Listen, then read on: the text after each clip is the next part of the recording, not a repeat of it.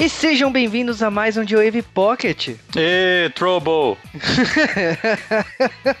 e estamos aqui para falar de A Origem dos Guardiões, né? Que é um filme que já estreou há um tempinho nos cinemas, né? E, cara, é um filme que reúne para mim figuras, assim, da, dos meus dos contos né, da, das lendas, né, que eu ouvia quando era pequeno e acreditei por muito tempo, né, no Papai Noel. Sim, porque Jack Frost é um personagem da mitologia brasileira. Lógico, né, na minha opinião, se a origem dos Guardiões tivesse sido feito no Brasil... Curupira e Saci. Exatamente, Saci estaria no Jack Frost, mas ó, beleza. Mas lógico, a gente tá falando do Papai Noel, a Fada do Dente, o Coelhinho da Páscoa, o Jack Frost e o Sandman. O que, tipo, me incomoda muito não terem traduzido Sandman, mas tudo bem. No desenho do Mickey era João Pestana. Eu, Pluto, lembra? Né, cara, eu acho, tipo, tudo mais plausível, né? Mas tudo bem. E, cara, a origem dos Guardiões é o seguinte: mostra a origem, né, do Jack Frost, né? Mostra um menino saindo do gelo e tal. Ele não é visto por nada e ninguém. E ele descobre que ele tem o poder de congelar, de, e ele é brincalhão, né? Ele trola mesmo. E se passam 300 anos e os Guardiões, né? O, o Coelhinho da Páscoa, o Papai Noel, a Fada do Dente e o Sandman se reúnem para receber instruções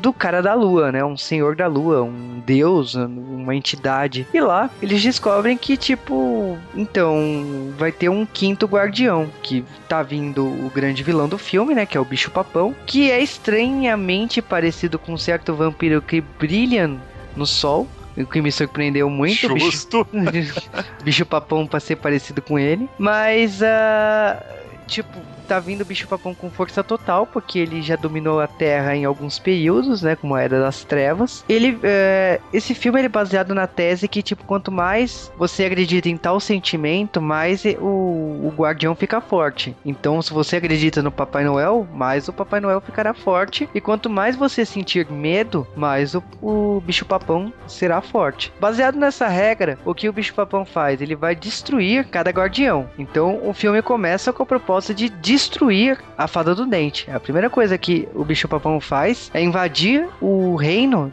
da fada do dente e sequestrar todas as ajudantes da fada do dente. A ponto de, tipo, quando as crianças acordarem no dia seguinte e perceberem que os seus, os seus dentes não viraram dinheiro, portanto, elas pararem de acreditar na fada do dente. Essa, esse tipo de conceito lembra muito o filme Hulk, né? Do Peter Pan, né? E esse que é um filme excelente, por sinal. Sim. E baseado nessa ideia, o o Papai Noel, o Coelhinho da Páscoa, o Sandman e a própria Fada do Dente conseguem convencer o Jack Frost a tentar ser um guardião. Aliás, ele acha que é uma piada e tal, mas a partir do momento ele decide apoiar a ponto de, de ajudar a Fada do Dente. Então, os cinco tentam fazer o papel da fada do dente por uma noite. E cara, a partir disso, eu acho que já deu para ter uma ideia como será o, a origem dos Guardiões. Tem muito chão ainda, não contei nem 20 minutos do filme, mas eu acho assim, o A Origem dos Guardiões é um filme que ele trabalha um conceito, uma, uma regra que eu já tinha visto em, em